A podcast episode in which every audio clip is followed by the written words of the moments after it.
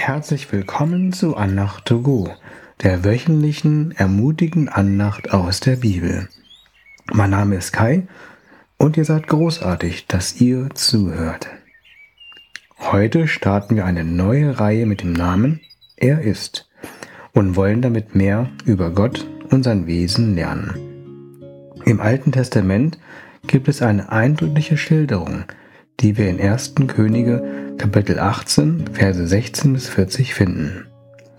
Der Prophet Elia versammelte auf dem Berg Hamel 850 Propheten und forderte sie heraus, sich zu entscheiden, für Gott oder für Baal. Elia schlug vor, dass er ein Opfer für den Gott Israels und die Propheten ein Opfer für Baal herrichten.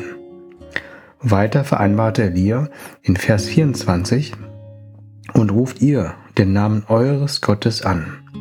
Ich aber will den Namen des Herrn anrufen. Welcher Gott nun mit Feuer antworten wird, der ist Gott. Und das ganze Volk antwortete und sprach, das ist recht. Als die Propheten Baal anriefen, passierte nichts. Elia goss sogar noch ganz viel Wasser auf, auf und um das Opfertier. In den Versen 38 bis 39 steht, da fiel das Feuer des Herrn herab und fraß das Brandopfer, Holz, Steine und Erde und leckte das Wasser auf im Graben. Als das alles Volk sah, fielen sie auf ihr Angesicht und sprachen, der Herr ist Gott, der Herr ist Gott. In meinem Leben habe ich auch ein Karmel-Erlebnis gehabt. Nicht ganz so, aber so ähnlich. Ich wuchs als Atheist auf und glaubte nicht an Gott. Während meines Studiums suchte ich nach Gott. In einem Gottesdienst kam für mich unerwartet eine Antwort. Jedes Mal, als der Name Jesus in den Liedtexten auftauchte, spürte ich eine unglaubliche Gegenwart, ein überschwängliches Gefühl, geliebt zu werden. Ich fühlte Gottes Nähe. Da bemerkte ich, dass der Name Jesus lebendig ist. Dasselbe erlebte ich auch in einem bestimmten Moment, als ich in der Bibel las.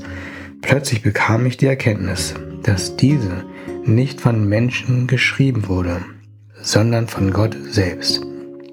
Die Bibel ist lebendig. Das erfuhr ich ab dann regelmäßig in meinem Leben. Auch die Nachfolger von Jesus erlebten, dass Gott lebendig ist. Nach der Kreuzigung von Jesus wollten einige Nachfolger von ihm zu seinem Grab mit wohlriechenden Ölen.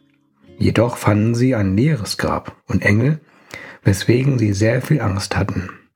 Wir lesen im Neuen Testament in Lukas 24, Vers 5.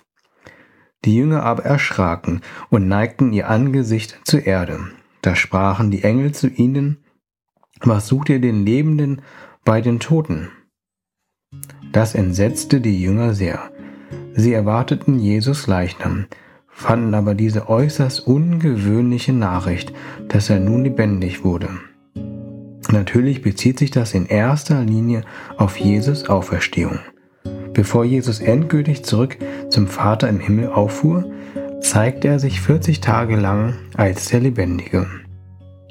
In zweiter Linie können wir die Freudensnachricht der Engel dass der Lebendige nicht mehr unter den Toten zu finden ist, auch auf unsere geistliche Situation übertragen.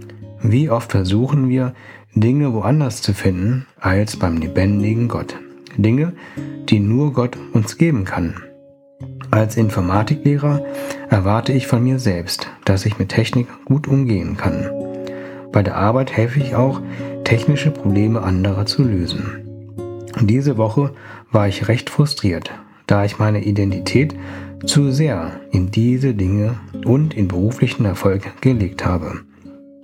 Als Kritik anstatt Komplimente kamen und als die Technik nicht wie gewünscht funktionierte, habe ich wieder festgestellt, dass ich versuchte, Dinge nicht beim lebendigen Gott, sondern woanders zu finden. Ich bekannte dies vor Gott und bat ihn, dass er mir Anerkennung gibt. Noch am selben Tag erhörte Gott dieses Gebet. Dieses Mal erwartete ich nicht Lob von meinen Arbeitskollegen oder Schülern, sondern ich schaute auf Gott und wartete darauf, dass er meine emotionalen Bedürfnisse erfüllt, was er dann auch tat. Gott ist nicht nur lebendig, sondern er macht auch lebendig. Was ist damit gemeint? Zuerst können wir das auf die physische Seite beziehen. Im ersten Buch Mose 1 können wir nachlesen, dass vieles, was Gott erschuf, lebendig wurde. In Johannes 5, Vers 21 lesen wir, Denn wie der Vater die Toten auferweckt und macht sie lebendig, so macht auch der Sohn lebendig, welche er will. Jesus macht physisch lebendig, aber auch geistlich lebendig. Der folgende Vers zeigt, dass die Auferstehung sich auf mindestens diese zwei Ebenen bezieht. Römer 8, Vers 11 besagt, wenn aber der Geist dessen, der Jesus von den Toten auferweckt hat, in euch wohnt, so wird er, der Christus von den Toten auferweckt hat, auch eure sterblichen Leiber lebendig machen durch seinen Geist, der in euch wohnt. Der lebendige Gott lädt dich ein zu einer lebendigen Beziehung mit ihm. Wir können dann eine geistliche Auferstehung und dann später eine physische Auferstehung erleben. Möchtest du das? Ich bete kurz. Jesus, zeige uns, dass du der lebendige Gott bist. Zeige uns, wo wir versuchen, etwas zu finden, das nur du uns geben kannst. Führe du uns tiefer in eine lebendige oder noch lebendigere Beziehung mit dir. Zeige uns, wie stark deine Auferstehungskraft in uns wirkt und uns geistlich und physisch lebendig macht. Amen. Danke, dass du zugehört hast. Ich wünsche dir eine gesegnete Woche mit dem lebendigen Gott. Bis zum nächsten Mal. Auf Wiederhören. Dein Kai.